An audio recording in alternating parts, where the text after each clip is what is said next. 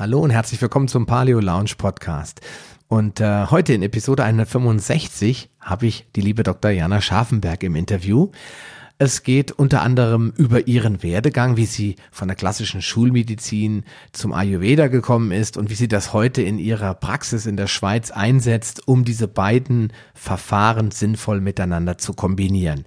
Wir sprechen natürlich darüber, welche Vorteile diese Kombination aus Schulmedizin und Ayurveda für den Patienten hat, aber du wirst natürlich auch einige für dich sehr nützliche Tipps und Tricks bekommen. Vor allen Dingen am Ende verrät sie dir, wie du stark durch den Winter kommst und was du im Alltag tun kannst, um durch Ayurveda ja ein bisschen was an deiner Gesundheit zu tun. Es wird auf jeden Fall spannend.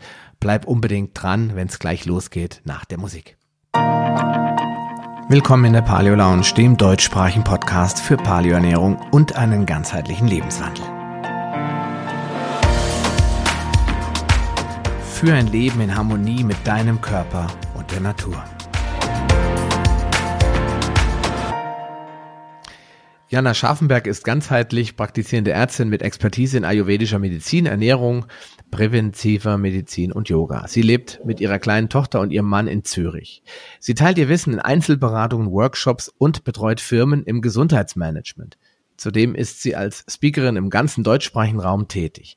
Zusätzlich bildet sie Yoga-Lehrer und Health-Entrepreneure in ayurvedischer Medizin aus und so einiges mehr. Außerdem hat sie noch einen wöchentlichen Gesundheitspodcast und ja, heute habe ich sie hier eingeladen in meiner Sendung in der Paleo Lounge. Herzlich willkommen. Schön, dass du dabei bist, liebe Jana. Hallo, lieber Sascha. Vielen, vielen herzlichen Dank, dass ich hier dabei sein darf.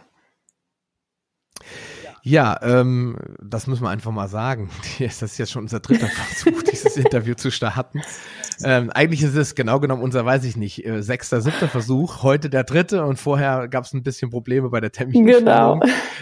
Aber ich bin zuversichtlich, jetzt schaffen wir es. Ähm, auch wenn wir äh, ein Programm verwenden, nämlich Zencaster, das mich in der Vergangenheit sehr enttäuscht hat, bin ich mir sicher, heute wird es, weil es ganz wichtig ist, Interview ist, auch funktionieren. also, Jana, lass uns gleich durchstarten. Ähm, du bist ja nicht als Yogi auf die Welt gekommen, sondern irgendwann hast du mal in der Schule gesessen und gedacht, oh, äh, ich glaube, ich mache mal was anderes als meine ganzen äh, Mitschülerinnen und Mitschüler. Und äh, wie ist das bei dir so entstanden? Wie bist du zur Medizin gekommen und vor allen Dingen zur Ayurveda? Ja, ich habe natürlich, als es dann zum Ende der Schulzeit äh, dahin zuging, habe ich natürlich überlegt, was könnte ich machen nach der Schule, welcher Bereich interessiert mich und habe festgestellt, all das, was ich spannend finde, dreht sich immer wieder im Kern dann um Gesundheit, um den menschlichen Körper, um Ernährung und auch so die Frage, wie bleibe ich gesund. Und da habe ich dann einfach für mich entschieden, ach ja, dann würde wahrscheinlich ein Medizinstudium ganz gut passen, denn da lernt man ja diese Dinge, wie man gesund bleibt und wie der Körper funktioniert.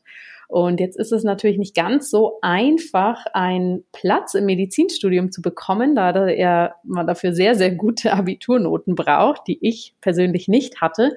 Das heißt, ich habe zwischen mhm.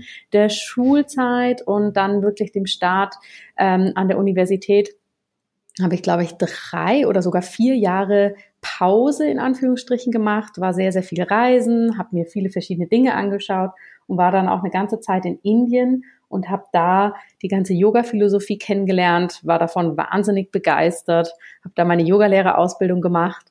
Und ich glaube, wenn man anfängt, sich in diese, ja, diese Sphären zu geben mit dem Yoga, da kommt man um den Ayurveda gar nicht drum rum, denn das gehört ziemlich eng zusammen. Man kann sich das vorstellen wie die traditionelle chinesische Medizin und Qigong oder Tai Chi. Und mhm. das hat mich einfach total begeistert. Ich habe das dann aber erstmal gar nicht weiter verfolgt, sondern bin dann irgendwann in das klassische Studium gestartet. Das hat mir auch sehr, sehr gut gefallen. Hm, aber je mehr wir dann so im Studium quasi vorangeschritten sind und auch diese ganzen praktischen Aspekte, also mitarbeiten in der Arztpraxis, mit dabei sein in, im Klinikalltag, je mehr ich das kennengelernt habe, desto mehr habe ich gemerkt, huch, da sind aber so die Punkte, die mich eigentlich damals zum Studium motiviert haben. Ne? Wie bleibe ich gesund? Wie kann ich den Menschen vermitteln, dass sie auf sich selber achten können? Wie kann das ganzheitlich passieren? Das hat mir dann sehr, sehr gefehlt. Und da habe ich dann mhm. für mich gemerkt, oh, das ist irgendwie gar nicht so ganz die Richtung, die ich möchte. Die Richtung ist nicht verkehrt, einfach nicht meine. Und habe mich dann wieder sehr auf dieses Wissen, was ich da schon so ein bisschen erfahren durfte in Indien. Ähm, das Wissen ist Ayurveda. Ich habe mich wieder da mehr drauf besonnen und habe dann festgestellt, wow, da liegen ganz viele Antworten, die ich in der klassischen Medizin nicht finde und habe dann parallel zum Medizinstudium noch Ayurveda dazu studiert und konnte dann das für mich relativ bald als ein großes Gesamtkonzept sehen, wo einfach aus verschiedenen Bereichen die besten Aspekte zusammenkommen. Hm, okay. Das heißt, du hast äh, Ayurveda beziehungsweise diese ganze Kultur äh, kennengelernt, eigentlich durch, ich hätte es beinahe gesagt, Studienreisen. Früher sagte man immer Studienreisen dazu. Also du bist quasi in das Land gekommen und hast es dort wirklich auch traditionell erlebt, so wie die Menschen Ayurveda erleben und auch selbst anwenden. Genau, also meine ersten Erfahrungen waren tatsächlich in Indien damit. Ich habe das vorher auch immer mal wieder irgendwo ein bisschen gelesen oder gehört, aber das war für mich sehr, sehr abstrakt. Und in Indien war das dann mhm. wirklich so, dass das sehr natürlich einfach im Lebensalltag dabei war oder auch ist. Das ist quasi so die klassische traditionelle Volksmedizin. Ne, diese ganzen mhm. Hausmittelchen wäre jetzt das ein bisschen runtergespielt, aber so alles, was man im Alltag macht, basiert da natürlich sehr auf der ayurvedischen Lehre.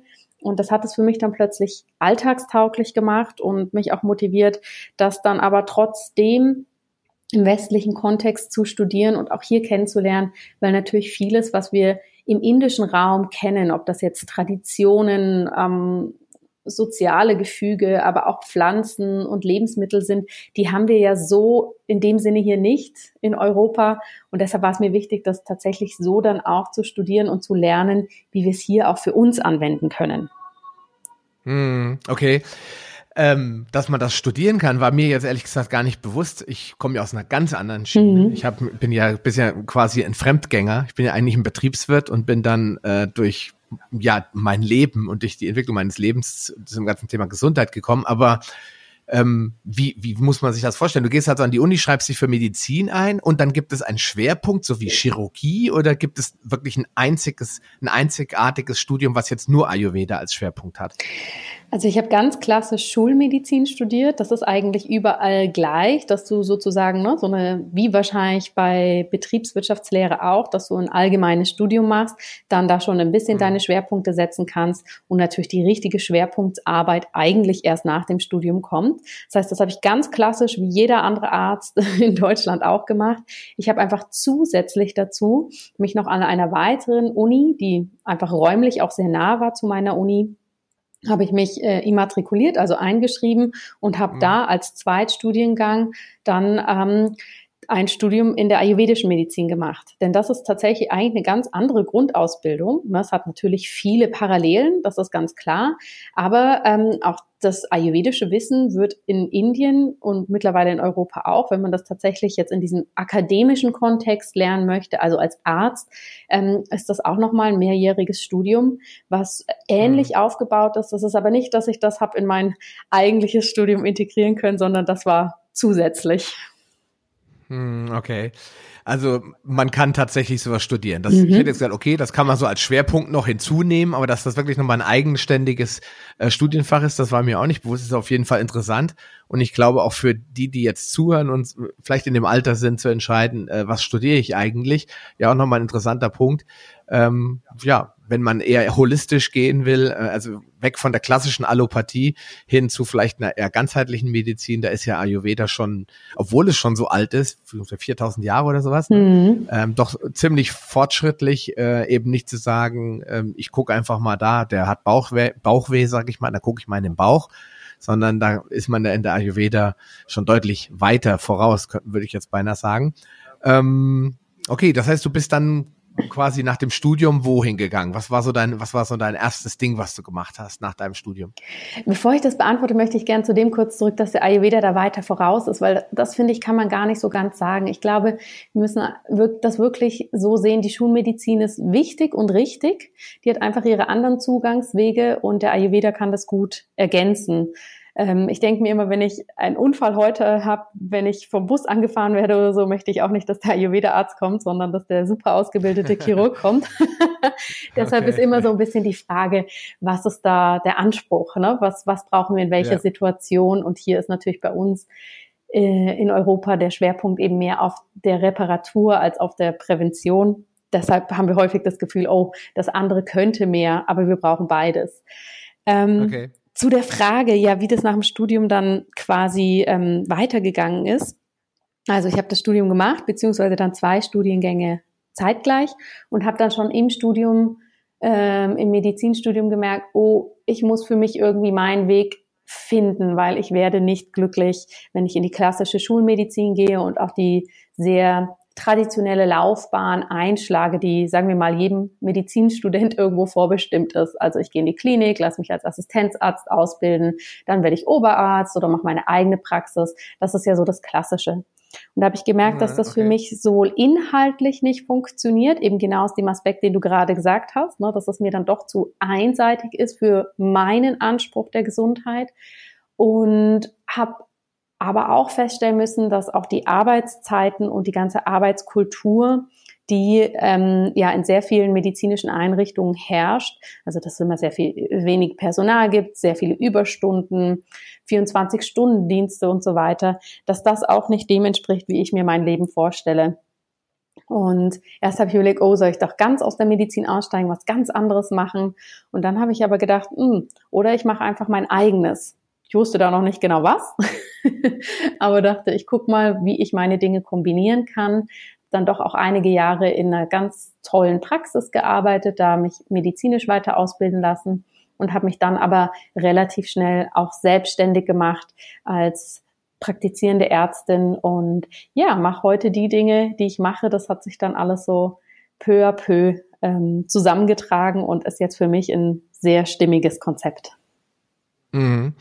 Ähm, ich bin ja selbst, also auch Vater von zwei Kindern und ich habe als äh, Kind Nummer eins unterwegs war vor acht Jahren, ähm, habe ich mir mit meiner Frau auch damals sehr viel Gedanken gemacht, was könnte man eigentlich tun, damit die Kinder auf einer anderen medizinischen Grundlage aufwachsen, als das bei uns der Fall war. Mhm. Und ähm, habe dann mit der, die Hebamme war zum Glück sehr homöopathisch ausgerichtet. Das heißt, sie hat also äh, homöopathische Mittel eingesetzt zusätzlich zur Unterstützung. Und die habe ich dann gefragt und die hat mir dann auch einen praktizierenden Arzt empfohlen, der eine Praxis bei uns in der Nähe hat, die er äh, sehr holistisch betreibt. Das heißt, er hat äh, quasi nochmal äh, sich als äh, ja, homöopathischer Arzt nochmal weiter ausbilden lassen über Jahre, war auf x Weiterbildungen und ist mittlerweile sogar in Deutschland anerkannter Ausbilder für, ja, ich sage einfach mal naturheilkundliche mhm. Therapien.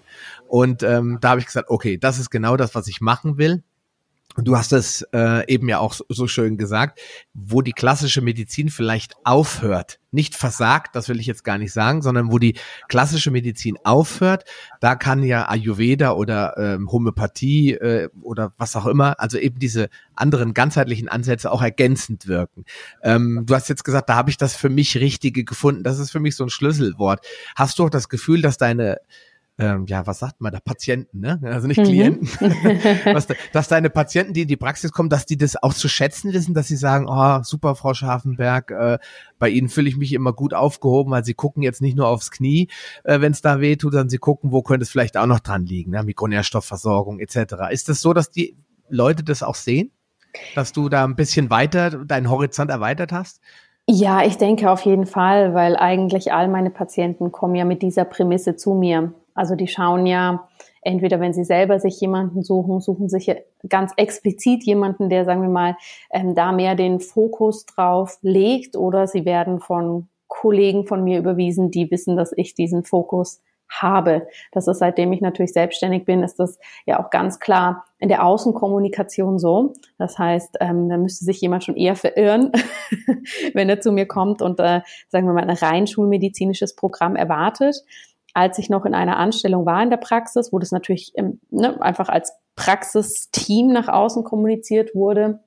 Und zwar ja. auch mhm. gesagt wurde, oh ja, der ganzheitliche Ansatz ist wichtig, ähm, jetzt aber nicht unbedingt, da diese Dinge zu 100 Prozent im Vordergrund standen. Da war es tatsächlich schon so, dass ich einige Patienten hatte und da habe ich sehr viel mit chronischen Schmerzpatienten gearbeitet, ähm, die dann doch immer mal ein bisschen irritiert waren, wenn sie dann bei mir eben nicht die klassischen Schmerzmittel bekommen haben, die sie, muss man fairerweise sagen, auch erwartet haben, ähm, mhm. sondern dann eben es darum ging, ein Ernährungstagebuch zu führen oder gewisse Dinge umzusetzen oder in ja manche Lebensbereiche tiefer reinzuschauen.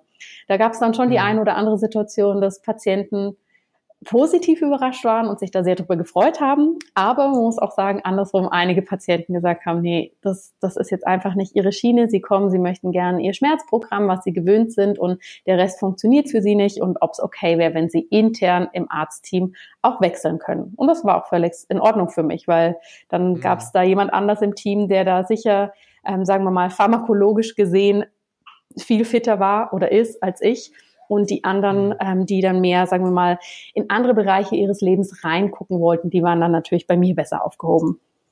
Hm, okay, aber jetzt kommen die ja nur noch zu dir. Mhm. Und ähm, jetzt hast du das Schild draußen hängen, so nach dem Motto, bitte nur hier reinkommen, wenn du auch offen bist für Neues. Oder äh, ich meine, oder oder so musst du da auch sortieren, weil die Leute dann sagen, ach so, sie geben mir jetzt nicht irgendein Antibiotikum, ja, dann gehe ich wieder. Oder kommen die Leute schon und wissen ganz genau, dass es bei dir eben jetzt nicht die Standardtherapie gibt? Die Leute wissen das ganz genau, weil, wie gesagt, die Leute müssen ja selber auf mich zukommen, um ihre Termine bei mir abzumachen. Das heißt, wenn die sich auf meiner Homepage informieren, sehen die ja ganz genau, um was es geht und die bekommen dann natürlich auch vorab relativ klar die Informationen, was bei mir sozusagen angeboten wird und was bei mir eher nicht zu finden ist. Ja. Hm, okay. Ähm, also was sind das dann für Patienten, die dann zu dir kommen? Sind das jetzt ähm, durchschnittliche Leute oder sind das jetzt Leute, die eher äh, ja, Last Resort Leute, also sie sagen, okay, ich habe keine andere Chance mehr, ich leide an einer schlimmen Krankheit, vielleicht an Krebs oder an chronischer Erkrankung oder ist das ganze Spektrum eigentlich dabei und du ist, kannst du das irgendwie klassifizieren? Ich würde sagen, es ist tatsächlich das ganze Spektrum dabei. Also es kommt sicher der eine oder andere, der sagt, oh, jetzt war ich schon bei ganz, ganz vielen verschiedenen Ärzten und jetzt habe ich das Gefühl, ich muss einfach einen ganz anderen Blickwinkel darauf kriegen. Das gibt es natürlich auch. Die meisten, würde ich sagen, sehen das aber tatsächlich eher präventiv, weil sie mich aus irgendeinem anderen Kontext vielleicht schon mal kennen oder tatsächlich ähm, ja, so dieser ganze präventive Gedanke doch viel äh, klarer wahrgenommen wird in der Gesellschaft. Viele kommen aus dem Aspekt heraus. Ähm, ich würde sagen, die meisten Patienten, die ich momentan betreue, sind Menschen, die sehr intensive Jobs haben, die ein sehr hochtouriges Leben haben, die wirklich schauen, wie kann ich meine Energie zusammenhalten, wie kann ich trotzdem gesund bleiben. Das ist eigentlich so, denke ich mal, das, das Gros an Menschen, die momentan ihren Weg zu mir finden. Hm, okay. Ähm, sind auch Leute dabei, ich frage jetzt mal so provokativ, die äh, der Schulmedizin nicht mehr vertrauen? Die das Gefühl haben, da geht's nur um ein Rezept und nicht um meine Gesundheit? Ähm, das muss ich sagen, das hatte ich, glaube ich, eine ziemlich lange Weile, dass, dass so Menschen kamen, die sich dann auch, ne, um das mal ganz auf den Punkt zu bringen, da auch sehr drüber ausgekotzt haben, wie die Schulmedizin läuft und sich dann immer so, sagen wir mal, ein bisschen eine Verbündete gewünscht haben, die das genauso okay. sieht. Da habe ich aber gemerkt, wie es natürlich so häufig im Leben ist, dass ich das auch einfach ganz anders kommunizieren muss. Ne? Also, dass mhm. ich mich da auch ganz anders ähm, sei es jetzt über die Homepage oder andere Außenkommunikationswege, auch ganz anders hinstellen muss und sagen muss, hey, die Schulmedizin ist für mich eine ganz, ganz wichtige Basis, ein ganz wichtiger Teil, so wie ich es eben gerade im Interview gemacht habe und dann nochmal eingehakt habe, dass es für mich eher darum geht, aus beiden oder aus allen verschiedenen Welten das Beste zusammenzusuchen und weder das eine als gut oder schlecht hinzustellen, denn natürlich ist es für mich auch wichtig, wenn ein Patient zu mir kommt und ich merke, hm, da sollte jetzt doch mal eine Magenspiegelung gemacht werden oder hu, da brauchen wir den oder den Spezialisten, dass der selbstverständlich mhm. dann auch mit ins Behandlungsteam geholt wird und nicht gesagt wird, ah ja, eine Magenspiegelung, das ist aber doof, weil das ist ja was Schulmedizinisches. Von ja, dem okay. her habe ich gemerkt, es liegt viel, viel mehr an mir. Wie kommuniziere ich was und was stelle ich in den Fokus? Und jetzt erlebe ich das tatsächlich nicht mehr so häufig. Aber eine Zeit lang gab es das, ja. Okay. ähm, bildet die, ich meine, hast du, du hast äh, in diesem Ärzteteam gearbeitet. War, hm. das, äh, in Deutsch, war das in Deutschland noch oder auch schon in der Schweiz? Auch schon in der Schweiz, auch hier in Zürich. Also, hast du nie in, der, in Deutschland als Arzt gearbeitet? Ich habe natürlich in meiner Ausbildungszeit sehr, sehr viele verschiedene Einblicke bekommen und wir haben ja im Studium ein bis zwei Jahre auch, die wir praktisch in der Klinik arbeiten. Das heißt, das habe ich mhm. natürlich schon mitbekommen.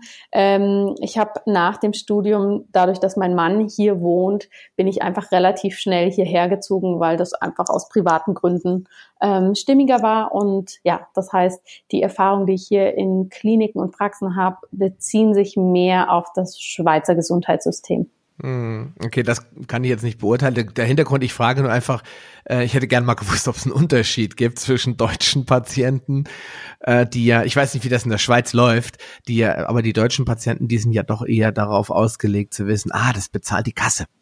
Ja, und äh, ach, muss ich da was zuzahlen? Das ist so, zumindest das, was ich so höre, ähm, auch teilweise bei Coaching-Dienstleistungen, dass die Leute immer darauf spekulieren, dass das ja die Krankenkasse bezahlen können. Und ansonsten ist das ja wahrscheinlich gar nicht so das Richtige für mich. In der Schweiz wird das anders sein, vermute ich mal, oder? Das heißt, da gibt es wahrscheinlich nicht so eine äh, Flatrate-Abdeckung, sondern die Leute müssen sich schon irgendwie in gewissem Maße bewusst sein, äh, was sie, was sie brauchen und was vielleicht eine Zusatzleistung ist. Ja, also erstmal, was heißt der deutsche Patient? Ne? Wir sind so viele Millionen Menschen, da gibt es natürlich wahnsinnig viele unterschiedliche Personen und jeder hat einfach seinen Fokus irgendwo im Leben, wo er sagt, da gibt er Geld aus, das ist ihm wichtig und natürlich auch finanzielle Ressourcen, die man hat oder die man dafür aufbringen möchte.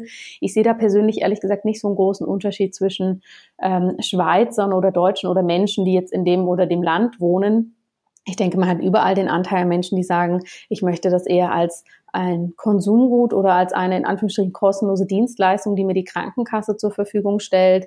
Oder ich bin da gewillt, ähm, mehr zu zahlen. Also ich habe auch sehr, sehr viele deutsche Patienten, die entweder hierher kommen, den Weg auf sich nehmen, ähm, mhm. oder mit denen ich natürlich kann man nicht alles übers Internet, über Online-Plattformen ähm, lösen, aber wenn es jetzt mehr, sagen wir mal, um psychosomatische Thematiken geht oder irgendwas, was ich auch aus der Ferne koordinieren kann, machen wir das ganz häufig auch über Skype oder Zoom.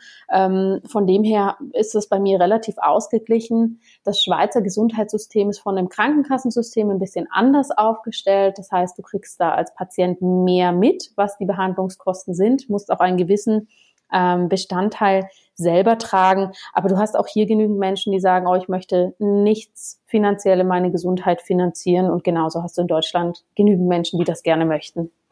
Ah, okay. Gut, das, äh, deswegen frage ich dich, ich könnte das ja gar nicht beurteilen, hm. weil die Schweiz, die Schweiz kenne ich nur von wenigen Besuchen, aber jetzt nicht so intensiv.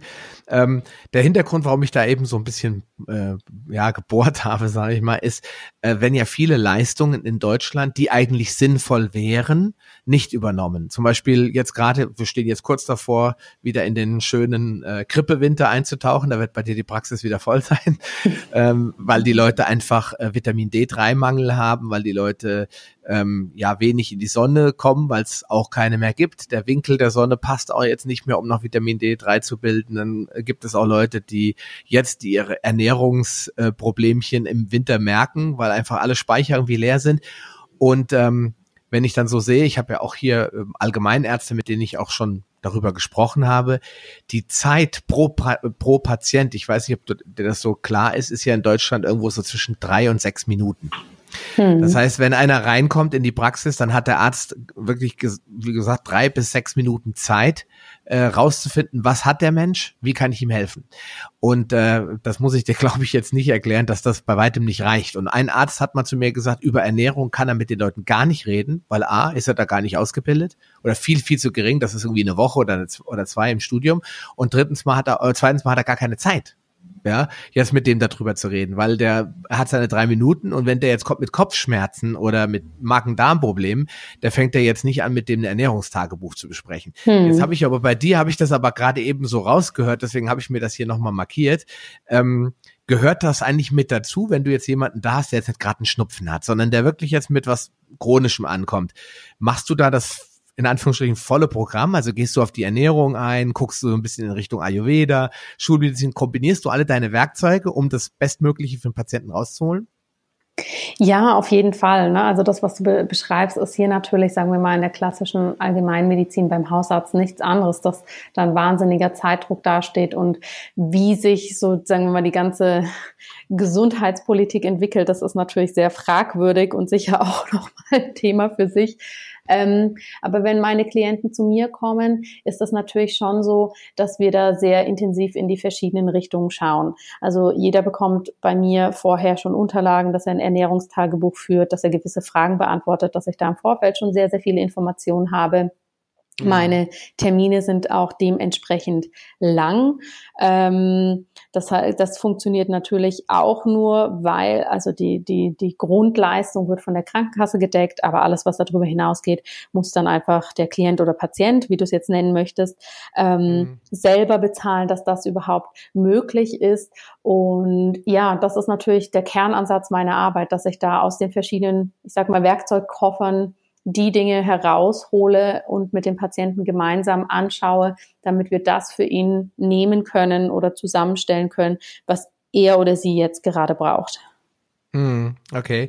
Ja gut, das ist, macht bei mir Sinn. Also kann ich nachvollziehen, dass du sagst, okay, äh, die, der Termin würde jetzt 150 Euro kosten, um einen Betrag zu nennen. Ein Teil bezahlt die Krankenkasse, das andere weiß der Patient aber nur ja schon dass wenn er kommt, dass er die extra Zeit halt einfach auf eigene Leistung bezahlt und das erklärt dann auch, warum du ein sehr sortiertes Klientel bei dir in der Praxis sitzen hast, also Leute, die schon wissen, warum sie jetzt zu dir kommen und nicht mhm, zum Allgemeinarzt genau. gehen. Ja, also eigentlich müssten alle Ärzte so arbeiten, wenn ich das mal so sagen darf. Und äh, es dürfte eigentlich diese fünf Minuten Abkanzelung äh, gar nicht mehr geben, weil ich glaube, die wenigsten Leute sind drei Minuten Patienten. Eigentlich bräuchte jeder mal eine halbe Stunde, um mal wirklich darzustellen, warum es ihm vielleicht nicht gut geht. Aber gut, das ist ein ganz anderes Problem, hast du ja schon gesagt, da müsste man einen eigenen Podcast zu machen. Ähm, blenden wir doch mal äh, die Schulmedizin aus und kommen mal zu deiner zweiten Profession, zu dem Ayurveda. Ähm, was ist der Vorteil von Ayurveda? Ich habe ja eben so ein bisschen gehört Prävention. Also was haben sich die, die, jetzt hätte ich mal gesagt, die Medizinmänner, aber so nennt man die wahrscheinlich gar nicht. Was haben sich die, die Yogis da mal bei gedacht? Oder was ist eigentlich die Idee? Erst gar nicht krank werden, hätte ich jetzt mal vermutet. Liege ich damit recht? Ja, das geht auf jeden Fall in die richtige Richtung. Also der Ayurveda ist ja letztendlich die traditionell indische Medizin, die sich einfach über Jahrtausende entwickelt hat, da von Ärzten, äh, Gelehrten, Medizinern, Yogis, wahrscheinlich eine Kombination am Ende des Tages, immer mündlich weitergegeben wurde und natürlich sehr, sehr viel dadurch auf Erfahrungen beruht. Und der Unterschied zu der Schulmedizin, die wir hier kennen, ist eigentlich, dass sehr individuell vorgegangen wird. Das heißt, der Mensch wird sehr in seinem gesamten System, sage ich mal, betrachtet und ähm, anhand davon wird dann geschaut, was passt für den Menschen und natürlich ist der große Anspruch, dass ähm, eher präventiv gehandelt wird, also dass Krankheiten gar nicht erst entstehen. Mhm. Da geht man davon aus, dass jeder Mensch seine ganz eigene Balance hat. Also im Ayurveda gibt's da ganz unterschiedliche Konstitutionstypen. Das wird dann vom Arzt angeschaut, was ist das für ein Typ, welche ähm, Aspekte sind da gerade vorherrschend, wo ist der Mensch vielleicht gerade nicht ganz in seiner Balance und dann wird geschaut, wie man über verschiedene Bereiche, über die Ernährung, über Reinigungsverfahren, über spirituelle Aspekte, alles Mögliche, da den Menschen wieder in sein Gleichgewicht bringen kann. Und mein lieber Kollege, der Volker Mehl, sagt immer, dadurch wird Ayurveda zu einer richtigen Mitmachmedizin, ja, weil das wenigste davon kann man passiv machen, indem man irgendein Heilpräparat einnimmt, sondern das meiste muss dann der Patient natürlich für sich selber umsetzen. Und das mhm. gibt dem Ganzen natürlich auch einen sehr, sehr präventiven Charakter. Aber auch im Ayurveda gibt es verschiedene Fachbereiche. Auch da gibt es einen chirurgischen Bereich, es gibt einen Bereich der Gynäkologie, der Kinderheilkunde und so weiter. Und da sind ganz, ganz viele Aspekte, die doch auch sehr nahe an unserem schulmedizinischen Verständnis dran sind. Bei uns in Europa hat sich natürlicherweise einfach sehr dieser präventive Zweig ausgeprägt, weil für das andere, für in Anführungsstrichen die Reparatur, haben wir ja schon einen unglaublich starken Fachbereich eh schon vertreten. Hm.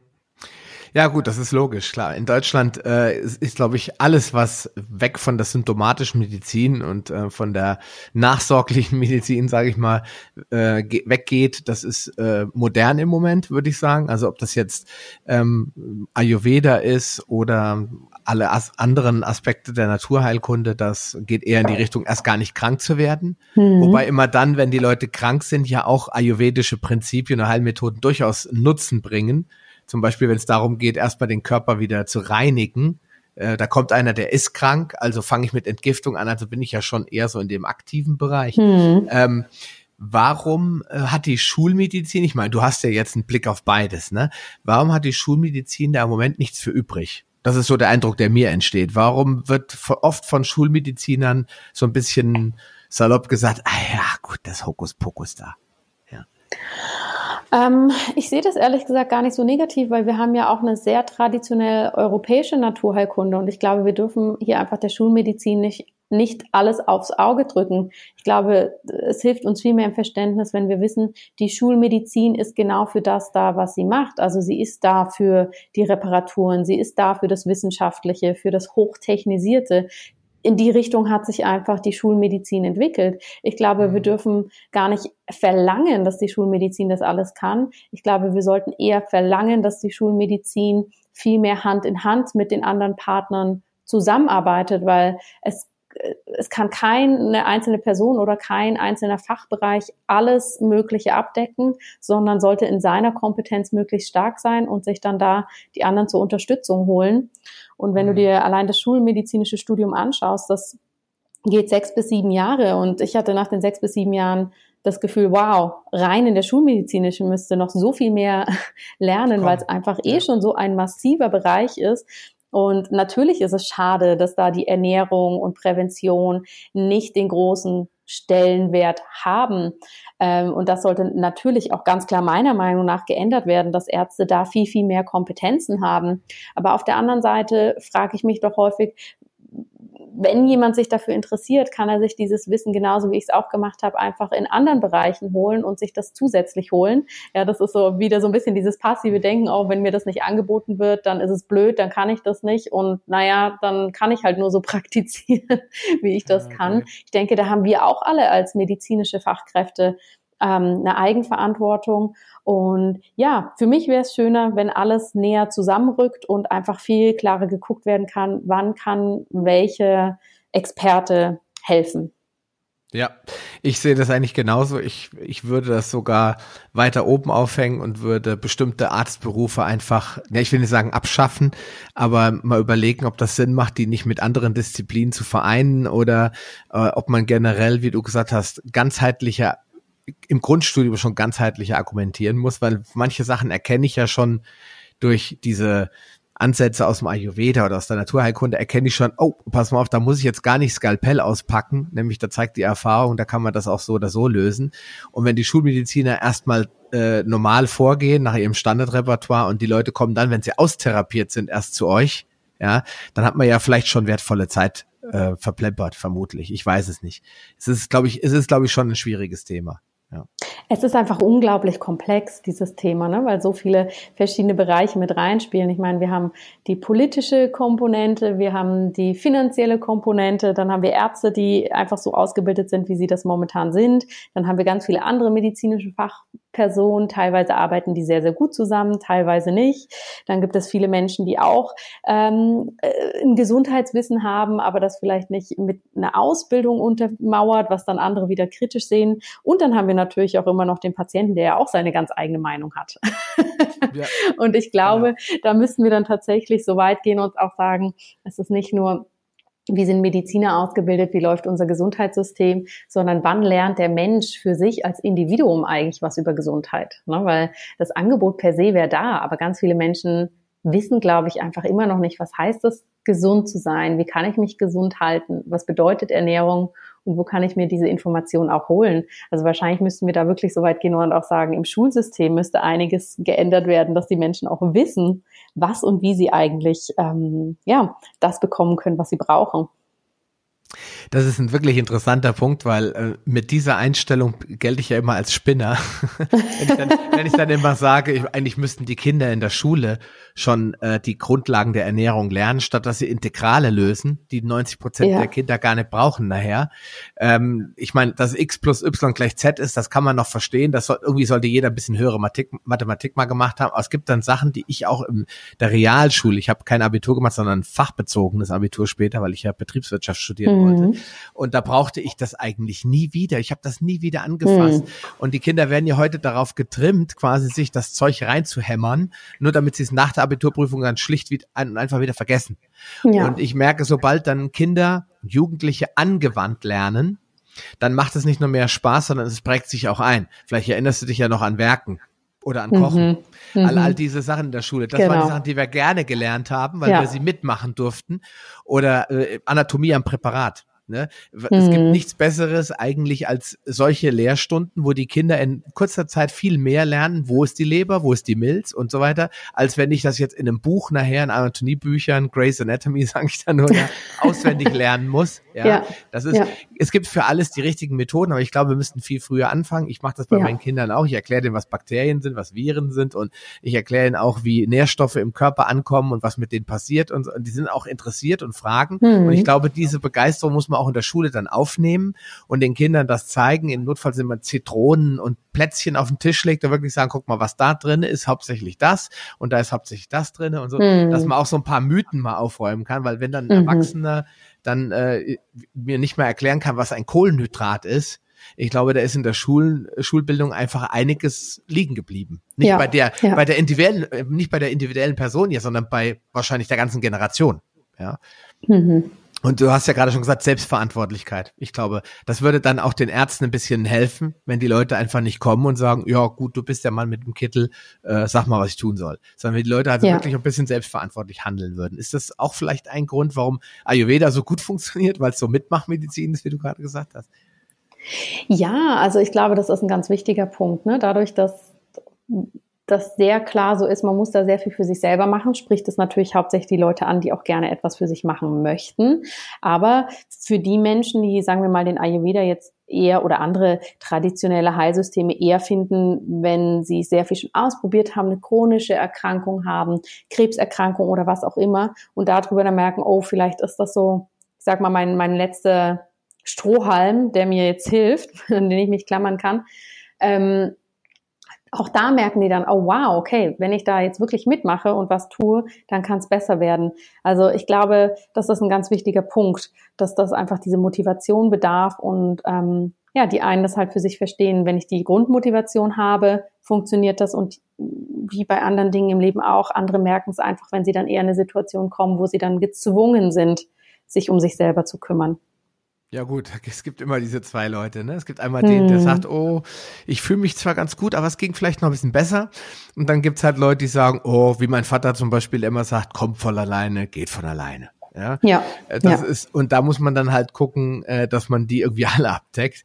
Ähm, jetzt haben wir ja über das Ayurveda schon so ein bisschen gesprochen. Ich möchte da noch mal ein bisschen eintauchen. Es, ich habe irgendwo mal das gelesen, die Stufen des Ayurveda. Es gibt ja so verschiedene Dinge, die man da machen kann, damit man so ein bisschen zur angemachten, äh, angemachten, sag ich schon, angewandten Mitmachmedizin kommt. Was sind denn so die typischen Dinge, die äh, im, im Ayurveda getan werden? Ich habe hier zum Beispiel dieses gelesen, diese ähm, äh, Zungenanalyse wird immer gemacht und dann hast du eben schon gesagt, dass die Leute äh, so bestimmt eingeteilt werden in, in so, ja, ich will sagen, so Gruppen oder ähm, Arten von, von Menschen. Ich kenne das von Sam, Samuel Hahnemann, der hat ja auch immer äh, in der Homöopathie behauptet, es gäbe dann eher so diesen untersetzten äh, vierschrötigen Typ, der eher rote Haut hat und gerne schwitzt und so. Ist das im Ayurveda auch so, dass die Leute wirklich in so Schubladen gesteckt werden? Das, ohne dass es jetzt negativ behaftet ist, aber Mhm.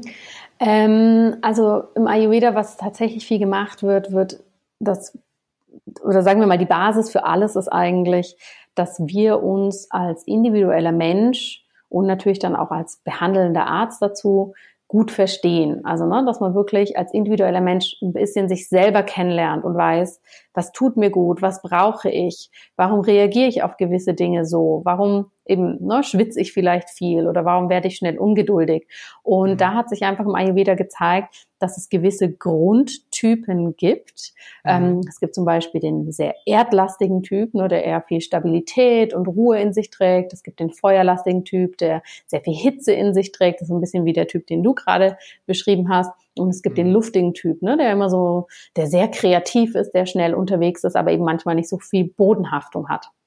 Okay. Und das sind tatsächlich, kann man sagen, das sind wie so drei große Hauptschubladen. Und da kann man schauen, okay, was hat der Mensch am meisten? Ne? Was trägt er am meisten in sich? Das heißt nicht, dass er die anderen Komponenten nicht in sich trägt. Das heißt einfach, dass eine Sache vielleicht sehr vorherrschend ist.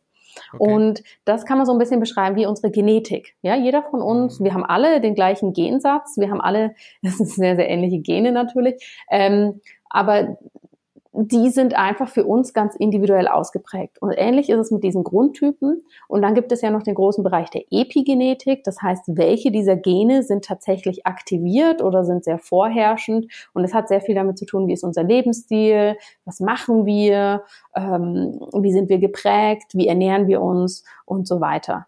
Und das heißt, das können wir auch gut auf den Ayurveda ummünzen, weil wir haben diese Grundtypen aber ich kann zum Beispiel ein sehr erdiger Typ sein, eigentlich ein sehr stabiler Typ.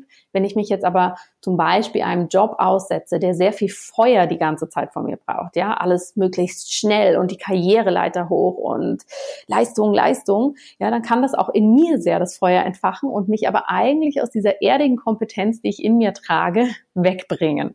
Mhm. Und deshalb schauen wir mal, was ist der Grundtyp und was ist der aktuelle ist-Zustand. Und okay. der Ayurveda geht davon aus, je mehr wir wieder unseren Grundtyp finden, ja, oder wissen, was eigentlich unsere Grundneigung ist, sowohl im Körper als auch im Geist und in der Seele, desto mehr kommen wir wieder in unsere eigene Balance. Und wir alle schwingen immer so ein bisschen weg von unserem Grundnaturell und die Kunst ist es einfach, da wieder hinzufinden und das zu machen, was uns als Grundtyp gut tut.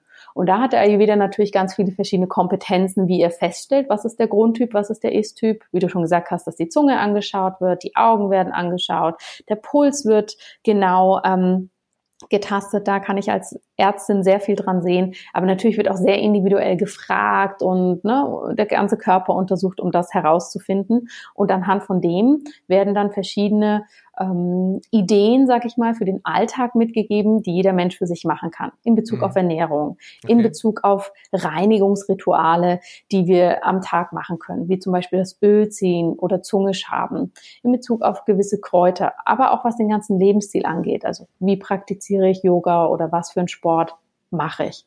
Das mhm. heißt, wir sind als Menschen gar nicht so sehr in diesen drei Schubladen, sondern ich sage das immer so ein bisschen wie die Primärfarben, die wir haben. Und wir alle sind dann eine unterschiedliche Farbmischung aus diesen mhm. Primärfarben. Der eine hat ein bisschen grünlicheren Ton, der andere geht ein bisschen mehr ins Gelbliche. Und so laufen wir eigentlich alle als bunte Wesen durch die Gegend und sollten aber nicht probieren, wenn wir eher ein rötlicher Typ sind, komplett blau zu werden. Genau, das ist das, was du jetzt gerade ansprichst. Das kommt eigentlich aus der äh, Soziologie. Da gibt es ein Modell, äh, das, glaube ich, heute in allen Coachings gelehrt wird, äh, wo man dann rausfindet, die roten Typen sind halt so diese Verkäufertypen, diese feuerlastigen Typen, sag ich mal, die draußen rumrennen und die reinhauen ne, und die Action machen und so weiter, während die erdlastigen Typen eher so diese grünen Typen sind, ja, und diese kreativen Typen sind eher die luftigen Typen, die gelben mhm. Typen dann, ja. Äh, das ist schon interessant, dass sich das ähm, eigentlich ja. so überall so widerspiegelt oder wiederfindet. Mhm. Also ich finde es auf jeden Fall äh, sehr interessant, dass du das jetzt gerade sagst mit diesen Farben. Ähm, wenn ich jetzt diese Einstufung vorgenommen habe, dann stelle ich, wie du gesagt hast, ja durchaus ganz oft fest, dass die Leute vielleicht eher der erdlastige Typ sind und sie haben sich aber irgendwann mal von Mama oder Papa überzeugen lassen, äh, bei irgendeiner Firma Verkaufsleiter zu werden. Ja, und jetzt stehen sie da und müssen ständig irgendwie eine Mannschaft antreiben zu mehr Umsatz und müssen immer Feuer geben, ja, werden aber eher lieber die, die, die Zahlen im Background wälzen. Ja. ja. Ähm, sagst du den Leuten das dann auch? Sagst du den Leuten, pass mal auf, äh, du bist auf einem völlig falschen Dampfer unterwegs, ähm, du musst da ein bisschen mehr in deine, in deinen Grundtyp zurückkommen und dann klappt es auch mit dem Burnout oder wie machst du das dann? Ähm, also ich per se als Ärztin leite da ja eher durch. Ne? Also es ist ja nicht meine Aufgabe zu sagen, hey, du bist da falsch, sondern es ist meine Aufgabe, mit der Person zu gucken, wie kann sie das selber für sich entdecken und was stimmt auch für die Person. Ähm, ja, aber das ist durchaus ein großes Thema, weil natürlich ganz viele Menschen, die mit irgendeinem gesundheitlichen äh, Beschwerde zu mir kommen, äh, liegt die Ursache gar nicht unbedingt jetzt rein im körperlichen, sondern natürlich viel, was ich in meinem Alltag mache und ähm, unter anderem auch natürlich, was für einen Job ich mache. Das ist ganz, ganz häufig ein Aspekt. Ähm, und ja, da gucke ich schon mit den Personen und vielen Menschen hilft es auch, wenn man dieses System nimmt, also das ayurvedische System nimmt und das so erklärt, weil viele Menschen können das einfacher hinnehmen, wenn man sagt, hör, hör zu, du, bist, glaube ich, ein sehr erdiger Typ. Wo hast du denn das Gefühl, werden diese erdigen Kompetenzen, die dir gut tun, wo werden die denn in deinem Job wahrgenommen oder auch gefördert? Oder hast du das Gefühl, du musst irgendwas ganz anderes machen? Also wenn man jetzt mhm. sagt, du bist jetzt eigentlich ein sehr genauer und ähm, ein Zahlenmensch und das ist ja Quatsch, was du da machst. Ne? Also vielen hilft so diese etwas abstraktere Sprache ganz gut, um da wirklich für sich ähm, das sehen zu können. Hm. Ähm, vor allen Dingen ist es ja, glaube ich, auch ganz spannend, wenn die Leute nicht nur selbst das erkennen, ähm, ja, so bin ich ja eigentlich auch. Das ist ja, diese Erkenntnis hilft ja auch. Ich glaube auch im Zwischenmenschlichen, wenn andere erkennen, was du für ein Typ bist und wo du gut reinpasst, das macht vielleicht auch in Anführungsstrichen gute Führungskräfte aus, können sie deine Kompetenzen auch stärken und dich vielleicht aus dem Kreuzfeuer holen, also aus solchen hm. Bereichen rausholen, wo du eigentlich dich unwohl fühlst. Du machst es zwar, klar steht in deinem Arbeitsvertrag, du bist jetzt der und der, aber der Arbeitsvertrag hat dich vielleicht falsch einklassifiziert und du gehörst vielleicht woanders hin. Ich meine, jetzt trifft man so ein bisschen hm. ab in diese Richtung Burnout, das ist ja ein großes Problem Problem. Viele Leute machen, was sie eigentlich hassen, ja, können sich das aber innerlich nicht zugestehen. Aber das passt ja auch gut, weil irgendwo spiegelt sich dieses Unwohlsein in der Seele ja dann auch wieder in den körperlichen Symptomen wieder. Mhm, mh. und, ich, und das, oder ist das, siehst du das anders? Ja, also das sehe ich, sehe ich ganz genauso. Ja, gebe ich dir recht. Okay, jetzt, was machen wir denn jetzt mit den Leuten? Jetzt haben wir die eingestuft und jetzt gibt es, du hast ja gesagt, Methoden, die man anwenden kann um das Ganze vielleicht wieder in, in Balance zu bringen. Und ich glaube, das, was die meisten Leute ja interessiert, sind die Sachen, die man wirklich leicht machen kann. Also ich persönlich würde mir jetzt nicht zutrauen, zu Hause eine Nasenspülung zu machen. vielleicht kannst du mir mal einen Tipp verraten, wie man das macht. Aber so diese äh, Entgiftung hat bei mir super funktioniert. Ja, deswegen würde ich gerne mit dir mal über klassische Entgiftungsmethoden sprechen. Man macht ja beim Ayurveda, was ja jeder irgendwie kennt, ist ja voll salonfähig mittlerweile schon geworden, ist ja das Ölziehen. Ja, hm. vielleicht kannst du mal ein bisschen was dazu sagen, wie man, wie, wie überhaupt dieser Grundgedanke entstanden ist, weil ich kenne das nur daher und nicht aus Europa. Äh, was hat man, äh, zu welchem Zweck hat man das ursprünglich mal gemacht und was sind die Vorteile dabei? Mhm. Also das Spannende ist eigentlich, dass so dieses Ölziehen und auch das Zungeschaben, ne, was wirklich so zwei ganz große Klassiker sind, die man komplett typenunabhängig machen kann, ähm, dass die in unserer traditionellen europäischen Naturheilkunde, gerade wenn es ums Fasten geht, eigentlich einen ganz, ganz essentiellen Bestandteil haben.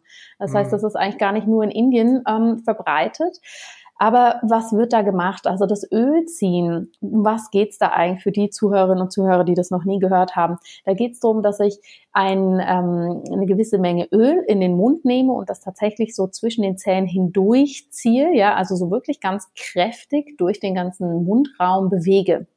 Die Idee dahinter ist, dass man im Ayurveda sagt, dass der Mundraum ist eigentlich der oberste Abschnitt des Verdauungstraktes. Ne? Also geht nicht erst da bei der Speiseröhre oder beim Magen los, sondern wirklich da oben im Gesichtsbereich, wo wir sozusagen das erste Mal Kontakt mit der Nahrung wirklich physisch aufnehmen.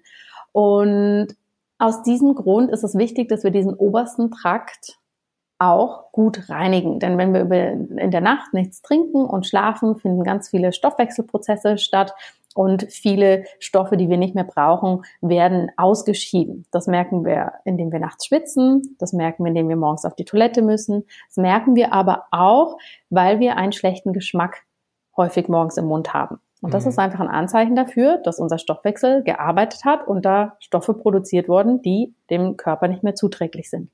Ob wir das jetzt Schlacken, Giftstoffe, Toxine nennen, das kann sich jeder für sich aussuchen, was für ihn stimmt. Die Idee ist aber, dass wir diese loswerden sollten und natürlich nicht morgens, wenn wir aufstehen und sofort was essen oder einen Kaffee trinken, dass das sofort wieder in den Magen nach unten befördert wird. Mhm. Und dafür ist neben dem Zähneputzen, was ja bei uns, sagen wir mal, der Standard für die Mundhygiene ist, das Ölziehen ein ganz, ganz wichtiger Aspekt. Denn das Ölziehen durch dieses Bewegen des Öls im Mundes können diese Giftstoffe gebunden werden die Zähne werden gereinigt, die Zahnzwischenräume werden gut gereinigt und vieles von diesen Stoffwechselendprodukten wird im Öl gebunden. Und nach einigen Minuten, man sagt, man kann das zehn Minuten machen. Das hört sich vielleicht lang an, wenn wir das am Morgen machen. Aber man kann ja währenddessen auch duschen oder schon mal warmes Wasser kochen oder was auch immer man möchte hm. ähm, ist das eigentlich was, was wir ganz gut integrieren können. Und nach den zehn Minuten sollten wir das Öl aus dem Mund rausnehmen, also nicht schlucken, sondern rausnehmen, am besten in ein Tuch, damit es auch nicht ins Wasser kommt.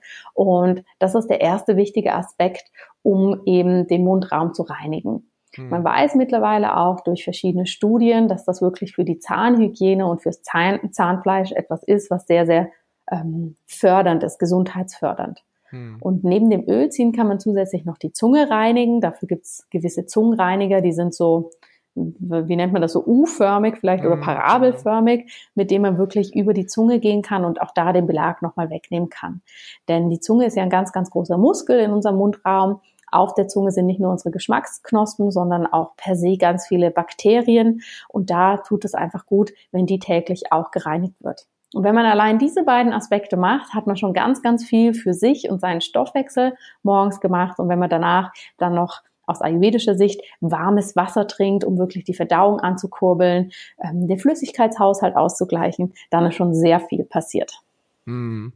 Ja, äh, hast es eigentlich wirklich sehr, sehr knapp und kom äh, kompetent auf den Punkt gebracht. So mache ich das eigentlich jeden Morgen. Durch mhm. dieses Buch, was ich, wo ich dir eben im Vorgespräch von erzählt habe, von Angelika Fetzner auch inspiriert.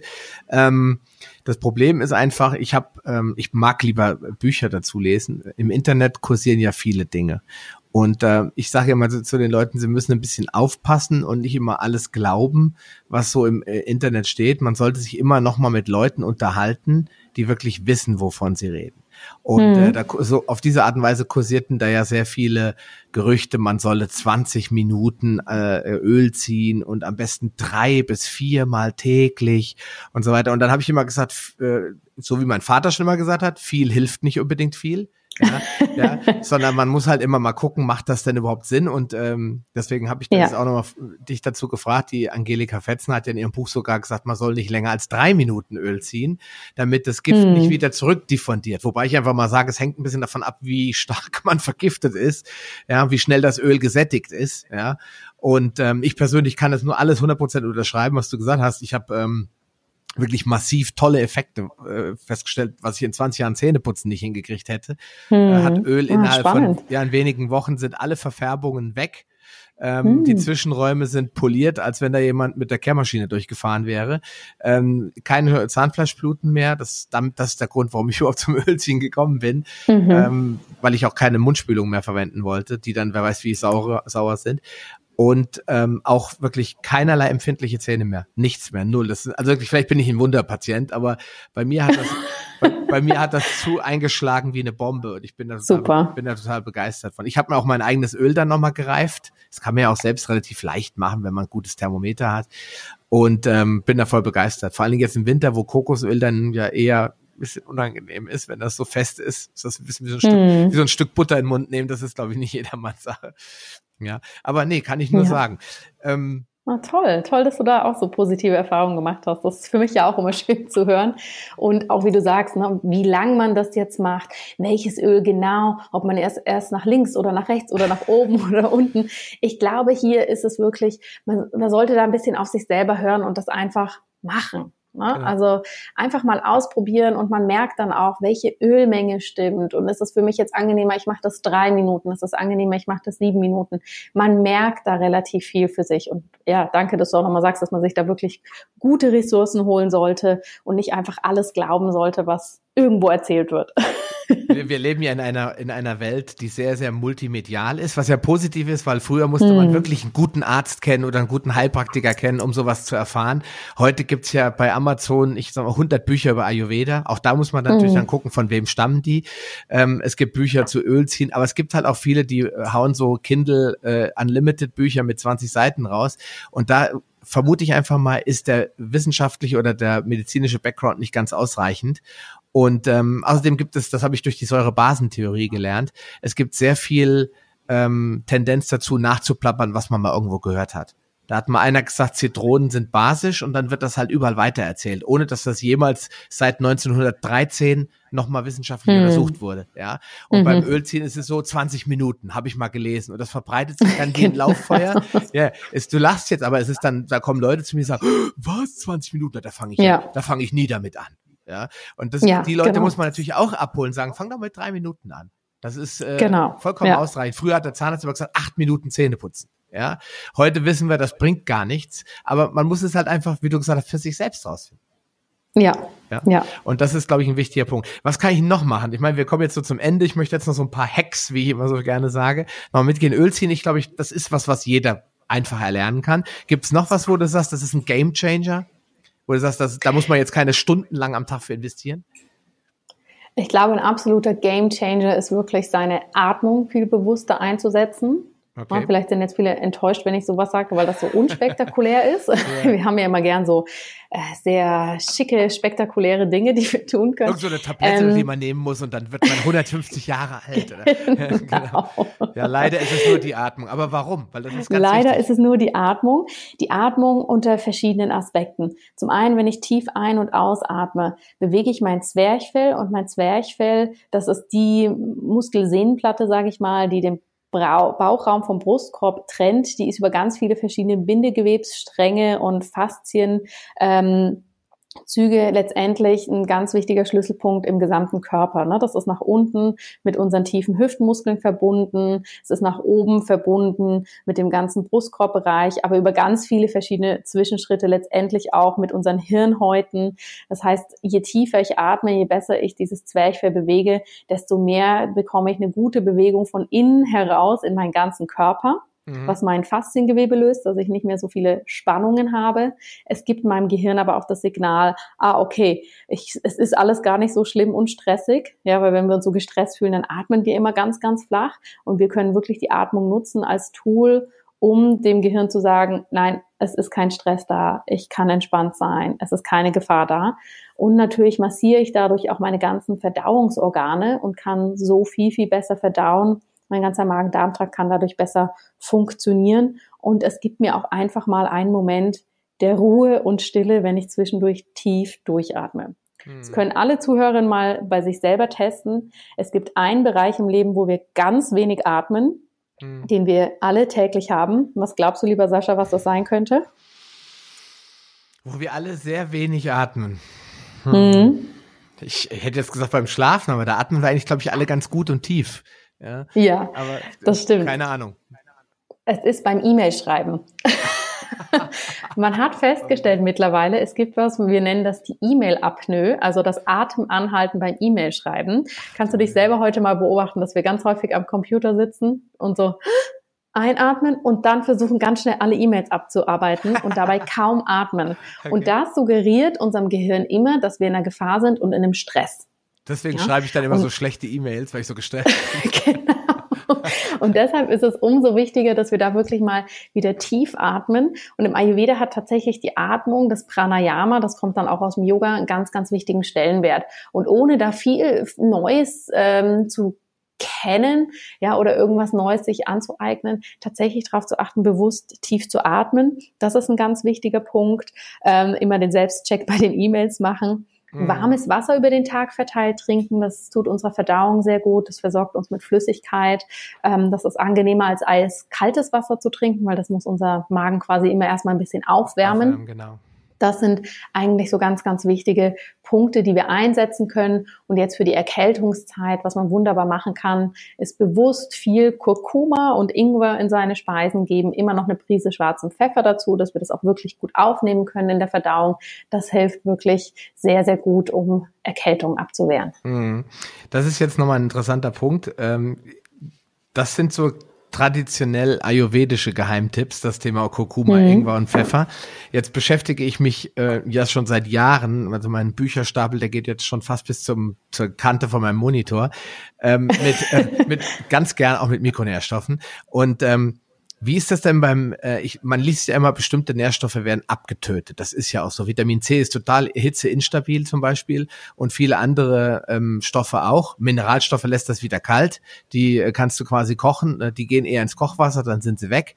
Aber was ist denn mit, mit Ingwer und Kurkuma, diese äh, Pflanzenstoffe, die da drin sind und die ja so positiv wirken? Ist das jetzt kontraproduktiv, wenn ich die jetzt in meinen heißen Tee reinmache. Früher hat man immer Honig reingemacht, jetzt weiß man, das darf man eigentlich nicht, weil der Honig, die ganzen Wertstoffe durch den heißen Tee dann zerstört werden. Meine Frau macht immer Ingwer-Tee, das heißt, die macht also Tee, legt mhm. einfach Ingwer rein und lässt den da drin in heißem Wasser vier Stunden stehen und dann schmeckt das so wie Chili con Carne, hätte ich jetzt beinahe gesagt, also sehr scharf. Äh, habe ich, dann, mhm. hab ich dann noch was davon, von dem Kurkuma und dem Ingwer? Äh, überstehen die die Hitze dann im Tee? Ja, die überstehen die Hitze im Tee und die brauchen auch die Hitze, damit überhaupt diese Pflanzenstoffe aufgebrochen werden können. Ah, okay. Das ähm, ist wie bei ganz vielen anderen ähm, Kräutern und Pflanzenstoffen auch, dass wenn wir die aufnehmen, dass wir die überhaupt nicht verwerten können, aber durch einen Kochprozess oder durch das Einkochen oder Hitzen wir da überhaupt erst den Zugang zu haben. Und gerade bei Rhizomen, also bei diesen wurzeligen Gewächs, was ja letztendlich das Ingwer und der Kurkuma auch ist, die brauchen das tatsächlich, dass die aufgekocht werden, dass das aufgebrochen werden kann. Und aus ayurvedischer Sicht geht man nicht nur vor, oh, wie müssen die Nährstoffe ähm, zubereitet werden, sondern da hat es natürlich auch ganz viele energetische Aspekte. Ne? Und okay. auch da, wenn ich den Ingwer und Kurkuma koche, wird das sozusagen energetisch bekommt das sehr viel Wärme und das ist ja vor allem was, was wir jetzt in der Winterzeit gut gebrauchen können, eine innere Wärme, dass das so unseren ganzen Stoffwechsel, also unser inneres Feuer gut anregt. Und das innere Feuer, der Stoffwechsel hat dann wiederum viel mit dem Immunsystem zu tun aus ayurvedischer Sicht, dass wir da gesund bleiben können. Okay, also ähm, gehe ich jetzt hin, verwende ich jetzt Kurkuma aus der Gewürzmühle oder gibt es, also bei Ingwer ist es ja nur gar kein Problem. Den gibt es ja jetzt tonnenweise in jedem Biomarkt, Supermarkt, liegen die Knollen überall fröhlich in den Regalen oder vielmehr in der Gemüseauslage. Kurkuma tue ich mich schwer zu finden. Gibt es da irgendwie einen Tipp, wo ich den finde oder kann ich den theoretisch auch irgendwie aus der Gewürzmühle oder aus dem Gewürz dann einen Teelöffel oder, oder Messerspitze da reinmachen, es macht das keinen Unterschied. Also Kurkuma gibt es mittlerweile eigentlich genauso wie Ingwer frisch in relativ vielen Reformhäusern und Bioläden. Selbst die großen Bioketten, die wir so in Deutschland und der Schweiz haben, führen das. Mhm. Wenn man das jetzt wirklich nicht findet, dann gibt's Kurkuma mittlerweile auch als Tee. Das okay. kann man wunderbar nehmen. Und wenn man das gar nicht findet, dann kann man das wirklich auch, also wie wir es kennen, als Gewürz nehmen. Dann kann man da einen Teelöffel quasi mit reingeben. Man sollte einfach auf eine sehr, sehr gute Qualität des Gewürzes achten, ne, dass das nicht irgendwie ähm, minderwertig ist oder ähm, eine Mischung aus verschiedenen Stoffen ist. Einfach darauf achten, wenn man den Kurkuma in der pulverisierten Form nimmt, das färbt extrem ab. Also da wirklich auf seine Kleidung achten okay. und ähm, Gerade das Pulver ist so intensiv in der Farbe, das kann die Zähne ein bisschen verfärben. Das ist gesundheitlich nicht dramatisch. Einfach, ja, jetzt eher aus optisch-ästhetischen Gründen dran denken, wenn man so eine Art Tee trinkt, was man vielleicht den Rest des Tages noch vorhat. Okay, wenn man aus einem Vorstellungsgespräch kommt und hat dann genau. sein Plendax-Anti-Belag-Lächeln ausgetauscht durch, durchs Kurkuma-Lächeln. Genau. Dann kann man immer noch sagen, war mal war fein indisch essen. und dann lacht vielleicht der Gegenüber. Genau. Äh, ist das bei der Wurzel auch so? Oder ist das jetzt nur bei dem Pulver so, dass die Farb, das Farbproblem entsteht? Bei dem Pulver ist es einfach viel intensiver, ne, weil das ja quasi die Wurzel in getrockneter und sehr konzentrierter Form ist. Ähm, letztendlich auch, wenn ich eine Kurkuma-Wurzel, also dieses Rhizom aufschneide, das kann mir die Finger auch schon ein bisschen verfärben, mhm. könnte auch theoretisch die Kleidung verfärben, ist aber nicht ganz so intensiv. Also das heißt, wenn man da ein, zwei Scheiben mit ins Wasser gibt, dann nimmt das Wasser zwar so auch so eine gelbliche Farbe an, aber das geht nicht so auf die Zähne. Okay, ja, das werde ich mal ausprobieren. also Ingwer ist ja so ein Geheimtipp. Ich merke immer so, dass ich äh, in, durch die Jahreszeit äh, so ein bisschen heiser werde. Und das, ähm, das, da hilft mir eigentlich Ingwer, Kurkuma hilft immer, das Immunsystem wieder so ein bisschen mhm. on top zu bringen. Das werde ich mir auf jeden Fall mal ausprobieren. Und der Pfeffer, das ist ja auch ein wichtiger, das ist ja schon fast wieder ein Hack, ne? Also der Pfeffer muss mit dazu, damit einfach diese Nährstoffe auch besser von den Zellen aufgenommen genau. werden können. Ja. Und genau. da ist aber auch ja. wahrscheinlich einfach Bio-Pfeffer mit reinmachen, Prise über die Mühle reinmachen. Genau. Ja. Schwarzer Pfeffer, ja. Perfekt. Wunderbar. Okay, liebe Jana, äh, zum Ende natürlich die ganz wichtige Frage. Ähm, warum hast du dann einen Podcast gemacht? Das wollte ich dich mal fragen. Du bist ja dann irgendwann mal, als Arzt bist ja sicherlich nicht unterbeschäftigt. Da hast du irgendwann mal gedacht, ah Mensch, das ganze Thema Ayurveda, das macht mich ja schon irgendwie, macht mich das an, ich finde das toll und so. Wie kriege ich denn jetzt die Leute mal darauf aufmerksam gemacht, dass es das gibt? War das so der Punkt, wo du gesagt hast, jetzt mache ich mal einen Podcast oder gab es ganz andere Gründe dafür? Ähm, das war sicher einer der Gründe, dass ich wirklich gemerkt habe, ne, ganz viele Menschen wünschen sich da einfach mehr Informationen zu. Und neben meinem, meinem klassischen Arbeiten mit Patienten bilde ich ja auch ganz viele Yogalehrer aus und weiter, halte Vorträge. Und da ist es ja ganz häufig so, dass die Menschen sich einfach noch mehr Informationen wünschen. Und das habe ich dann angefangen in Form von Blogartikeln zusammenzufassen. Und ähm, ich finde persönlich einfach das Medium Podcast wunderbar, weil es einfach ja die Stimme transportiert, man da nochmal viel, viel mehr Persönlichkeit mit reinbringen kann als jetzt in den geschriebenen Text. Und deshalb habe ich vor zweieinhalb Jahren dann mit meinem Podcast begonnen, einfach die Themen, die meine Patienten bewegen, die ich aber auch in Vorträgen vielleicht ähm, präsentiere, da reinzunehmen und das wirklich als kostenlose Ressource zur Verfügung zu stellen. Mhm. Und natürlich ist es mittlerweile auch so, dass mein Klientel, sei es jetzt für Beratung, sei es für Vorträge oder Ausbildung, nicht nur in Zürich sitzt, sondern im ganzen deutschsprachigen Raum. Mhm. Und das ist natürlich einfach eine wunderbare Möglichkeit, wöchentlich quasi in das Wohnzimmer meiner lieben Community zu kommen, ohne dass die Menschen alle ständig nach Zürich reisen müssen. Genau, oder dass die von der Krankenkasse eine Rechnung kriegen. genau. Ganz genau. Also äh, Podcast in der Schweiz auch beliebt eigentlich? Mal so nebenbei gefragt, hat jetzt nichts mit dem Thema zu tun. Sind die Schweizer Podcast-Hörer oder ist das eher ein deutsches Phänomen oder amerikanisches? Natürlich? Nein, die hören auch gerne Podcasts. okay, super. Also, dann natürlich die Frage, wo finden wir dich jetzt? Also jetzt, weil ich bin jetzt nicht der Ayurveda-Mensch, ich kümmere, ich bin ja sehr ganzheitlich wirklich unterwegs im Thema, im Bereich Ernährung und Gesundheit. Deswegen, da mache ich mal einmal dies und einmal das. Jetzt warst du heute mal in der Show, aber es gibt ja Leute, die sagen, oh, Ayurveda, das ist jetzt genau mein Ding. Da möchte ich mal reinhören, äh, mal gucken, was macht denn Diana Scharfenberg so? Wo findet man dich denn dann am schnellsten, wenn man dich suchen will? Also am schnellsten findet ihr mich tatsächlich einfach auf meiner Homepage ähm, oder auch bei den Social Media Kanälen. Ich glaube, wir verlinken die alle in den Show Notes, entweder unter meinem ja. Namen, das ist am einfachsten, wenn ihr den googelt, werdet ihr da immer auf mich stoßen. Und auf meiner Homepage findet ihr auch jenste verschiedene Ayurveda-Empfehlungen, einen Gesundheitstest, den ihr dazu auch machen könnt und alle möglichen Dinge. Also schaut am besten bei Sascha mal in die Show Notes rein, da sind alle Informationen mit drin. Genau, so machen wir es. Wir verlinken deine Homepage, wir verlinken deinen Podcast und äh, Facebook, Instagram, das, was die Leute gerne genau. benutzen. Da können sie sich dann dementsprechend finden. In diesem Sinne, liebe Jana, ähm, ich höre schon, da klopft irgendjemand, der möchte ganz in die Praxis kommen. Vermutlich hast du noch einiges vor. Ähm, und deswegen würde ich sagen, wir schließen diesen Podcast heute hier ab. Ähm, aber ich bin mir fast sicher, nächstes Jahr werden wir uns nochmal hören, ähm, wenn wir ein bestimmtes Thema nochmal angreifen. Ich habe hier nämlich eine Fragenliste, die geht über drei Seiten und ich habe schnell gemerkt, äh, da werden wir mehrere Podcasts brauchen. Vielleicht melde ich mich dann nochmal bei dir nächstes Jahr, dann werden wir nochmal was dazu machen. Jederzeit gerne. Vielen, vielen Dank. ihr, liebe Hörer, könnt ja Diana auch äh, Fragen stellen oder ihr könnt mir eine E-Mail schreiben oder in der Facebook-Gruppe, äh, was euch an Ayurveda nochmal interessieren würde. Dann können wir auch gezielt vielleicht eine Show machen, wo wir auf die Wünsche der Leute mhm. eingehen. Ja, also nochmal vielen, vielen. Dank für deine Zeit. Ja, danke dir für die Einladung und für die spannenden Fragen. Und liebe Zuhörerinnen und Zuhörer, wenn Fragen sind, gern jederzeit melden und Sascha und ich schauen dann, wie wir euch am besten unterstützen können. Alles klar. In diesem Sinne, lieber Zuhörer, mach's gut. Und wie du das von mir gewöhnt bist, bleib gesund. Bis demnächst. Ciao.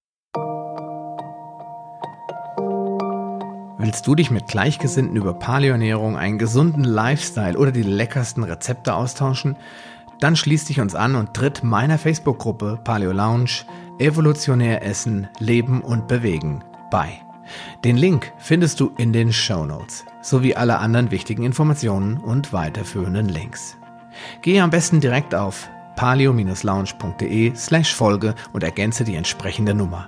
So findest du zum Beispiel unter paleo-lounge.de slash Folge 85 die Shownotes der Episode 85.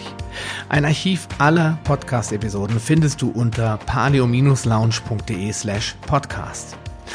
Damit du auch in Zukunft keine Folge mehr verpasst, solltest du diesen Podcast jetzt direkt abonnieren. Du findest ihn bei iTunes, Stitcher Radio, TuneIn, Podcast.de, Spotify und vielen anderen Podcast-Verzeichnissen. Ich freue mich, wenn du beim nächsten Mal wieder einschaltest und wünsche dir viel Erfolg bei der Umsetzung deiner persönlichen Ziele. Bleib gesund, dein Sascha Röhler.